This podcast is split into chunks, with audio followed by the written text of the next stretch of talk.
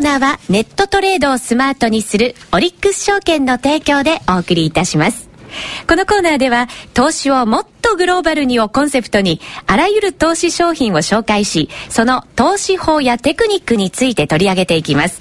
スタジオにはこのコーナーの講師国際テクニカルアナリスト福永博之さん。そしてグローバル投資ならオリックス証券にお任せ。オリックス証券の福島正さんをお迎えしています。今週もどうぞよろしくお願いいたします。ろしくお願いします。さて福島さん、はい。先週ですか、ええ。あの名古屋の方に行かれてたそうですね。なんですよ。実はあの先週の17日18日金曜日土曜日ですね、はい。あの名古屋の吹上ホールというところであの名称さんえー、が主催で証券取引所ですね。えー名称 IR エキスポ2009というのがあのまあイベントがあったんですけども、ええ。あのまあ私まあオリックス証券の方もですねそちらにまあブース出展、えーしまして、はい。であの2日間で来場者約6000人まあいらっしゃったという結構賑やかだったんじゃないですか？かなり賑やかだったんですけどもそんな中、ええ。なんと私の方にですね、え何名かの、えーお客様がですね、まあ、投資家の方がですね「まあ、ラジオ日経聞いてるよ」とか、それからあの、まあ、6月末までやっていた雑誌 FD 聞いてたよとか、はい。まあ、今やってる夕明けマーケッツ聞いてるよとあの声をかけていただいたお客様、まあ、いらっしゃってですね。あそうなんですね。本当嬉しいなとそうで思いすまして。ね福島さんに声をかけてくださった皆さん今日も聞いてくださってますか？本当ですね。ありがとうございます、ね、ありがとうございます。引き続きこのコーナーも聞いていただきたいですね。そうですね、うん。まあ、今まで以上にちょっとね充実した、まあ、内容でね展開していきたいと思いますね。そうですね、はい。あのなかなか CFD とかこうグローバルに取り上げるコーナーがないので、あのリスナーの方もあのすごく楽しみに聞いてますってコメントも結構ねいただきましたのでね。はい。今日も元気よくお送りしていきたいと思います。はい。はい、えー今日は基礎編の4回目 CFD ワールドをお送りいたします。CFD といえば先ほどもねお話出てましたけれども、ね。このコーナーの前身となるザ CFD でバッチリ勉強しましたので、ええ。私ももうそろそろ先生の域なんじゃないかとそうですね。勝手に思ってるんですけど、ね。はい、します。まず CFD とはから私から簡単にご紹介をさせていただこうかなと思うんですが、はいはい。CFD はですね、はい。えー差金決済取引です。はい、はい、英語であ 英語じゃない。それは日本語。それは日本語ですね。ですけどそれを英語にしてこう頭文字を取っていくと CFD になるんですよね福島さん。そう。あのですよね。CFD Contract for Difference ですね。おそうですごい。ねパーフェクト 惜しかったですね。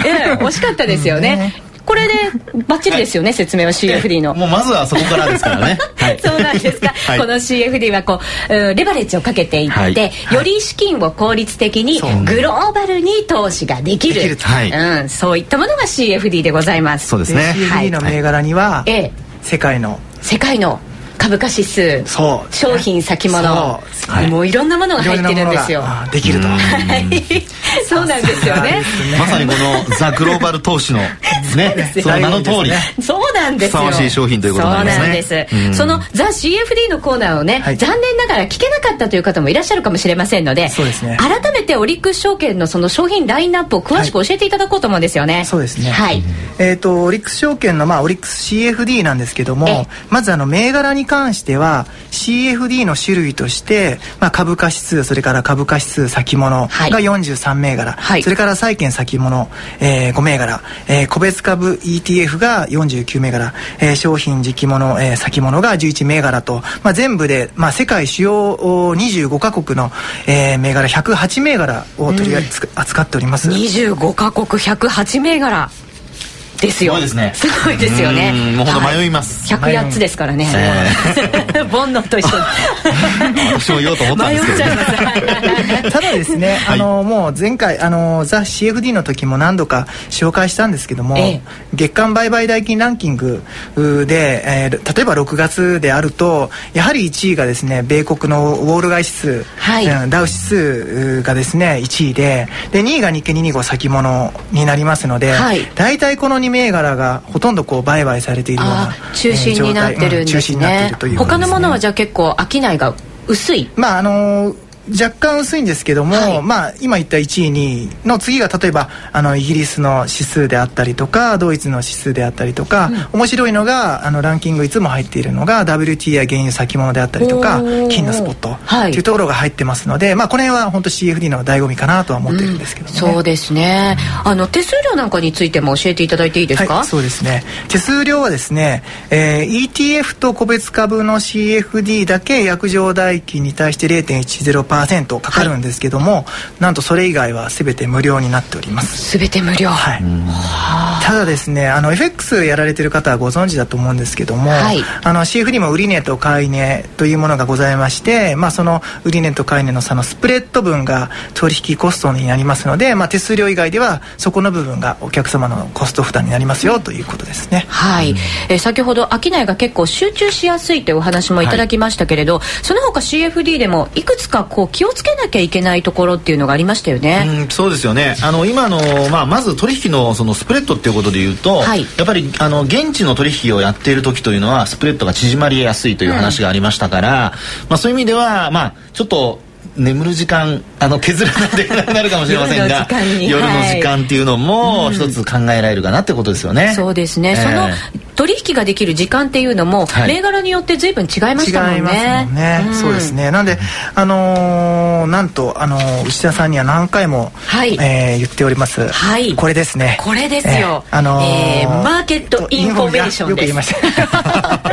覚えてますよ。こちらにですねあの銘柄のインフォメーションすべて出ておりますので、はい、まあこちらでまあ取引時間を確認していただければなと、えー、思っております。このマーケットインフォメーションはオリックス証券のホームページからしっかりダウンロードすることができるんですよね。ね出てきますのでそちらをまあ、印刷していただくのが一番いいですね。そうですね。手元に持ってやっぱりこういろいろ確認してから取引しなきゃいけませんからね。そうですね。はい。銘柄選びの参考にもなりますしね。そうですよね。はい。はい、この一覧では他にいろんなものがもっと見れるものがあるんですよね。そうですね。あのまあ今福永さんおっしゃったスプレッドについても、はい、あの書いてありますし、それから必要証拠金率であったりとか、うん、えー、まあいろいろ最小あの発注数量とか最大発注数量、それから一番ちょっと大事なのがですね、銘柄によってえ通貨が違いますので、うん、まあ、あの日経225先物であれば何も気にせず円で取引なんですけども、はい、あのまあ、例えば WT や原油であればあ通貨が米ドルになりますので、うんうん、まあ、そういったところもあの気をつけて、はい、えー、取引していただきたいなと思います。そうですね。為替なんかにもしっかりこう目を通しながらやらなきゃいけないんですが、はい。ね、デモトレードもねありますのでやっぱりこれでまず最初チャレンジしていただくっていうことも重要ですよね。あの当社の場合はですねあの1か月間えー、デモ取引、まあ、本当リアルタイムレートで実際本番さながらの、まあ、取引ができますので、はい、まあ、ポコンって最初1000万円入ってますので、まあ、あの本当好き放題、はい、えー、それをデモ取引で売買していただくのが一番いいかなと思っております。1000万円あれば夢も広がりますよね。そうですね。そうなんですよ、実はですねリスナーの方からコメントを頂いてるんですね。うーんさんからです、えー、CFD で先物をトレードする時、冷やしの陰線陽線って何か参考になりますか？ほぼ24時間取引できるので初め値終わり値がどこなのかも定かでないような気がしますかと 言っていらっしゃいますけれど、えー、そうですね。あのー、これは参考になると思います。はい、はい、であのえー、まあ、その区切りがわからないということなんですけども、えー、通常、まあ、あの本当に12時というのを一つ目処に考えていただければいいかとは思うんですね。12時、はい、夜中の。夜中の、うん、でなおかつ、えー、例えば海外のもので言うのであれば、まあ、その現地の時間に合わせてえー、1日を考えていただければ、はい、冷やしの陰線陽線が分かりますので、はい、えー、まあ、ちょっとあのずらしてずらしてというのはその現地に、えー、現地の冷やしを見てというふうにされるのがいいと思いますね。はい、なるほど、えー、分かりました現地の時間に合わせて考えていくのが重要だということになります。そ、ねはい、その他にもリスナーの方からたくさん質問を頂いてるんですよ。ご紹介しますね。はい、まずペンネームタコくんです。ありがとうございます。ありがとうございます。CFD の口座開設は審査があるのですか誰でも開けるのですか？という質問なんですけれど、はい、これは私知ってますよ。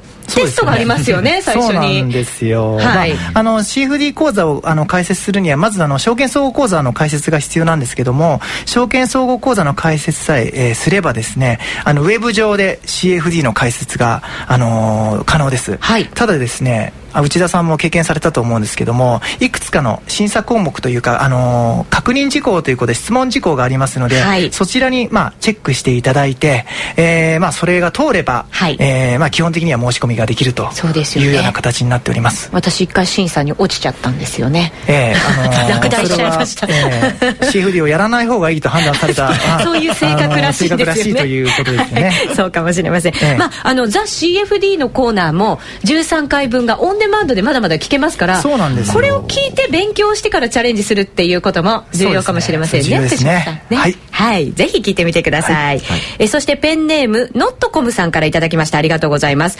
代償の225先物と CFD での日経平均の違い。つまりメリットとデメリットについて比較検討してほしいんですということですよ。はいでは私からご回答させていただきます。はい。はい、えー、まず225先物と CFD の違いはですね、えー、そもそもその金額。投資できる金額というか、投資最低限の金額ですね。これが違っているというのが一つありますね、はい、で両方ともまあ言ってみればその現物の価格であるとか225先物と連動して動くっていうことにはこれ変わりはないわけですね、うんうん、であともう一つ違うところはあのー、まあ先ほどもありましたけどもスプレッドですね、はい、要するに売りと、ね、あの買いの値段。通常ですとこれオークション方式といって、えー、皆さんがその買いたい値段売りたい値段というのを取引所にこう出してですね、うん、そこで値段が突き合わせられるわけなんですけどもまああこちらのその CFD の場合ですと、えー、流動性は高くなるんですが、まあ、そのスプレッドの分が、まあ、少し差が開いてですね、はい、売り買いの値段で、えー、差ができてちょっとお、まあ、その分コストがかかるということですね、うんうん、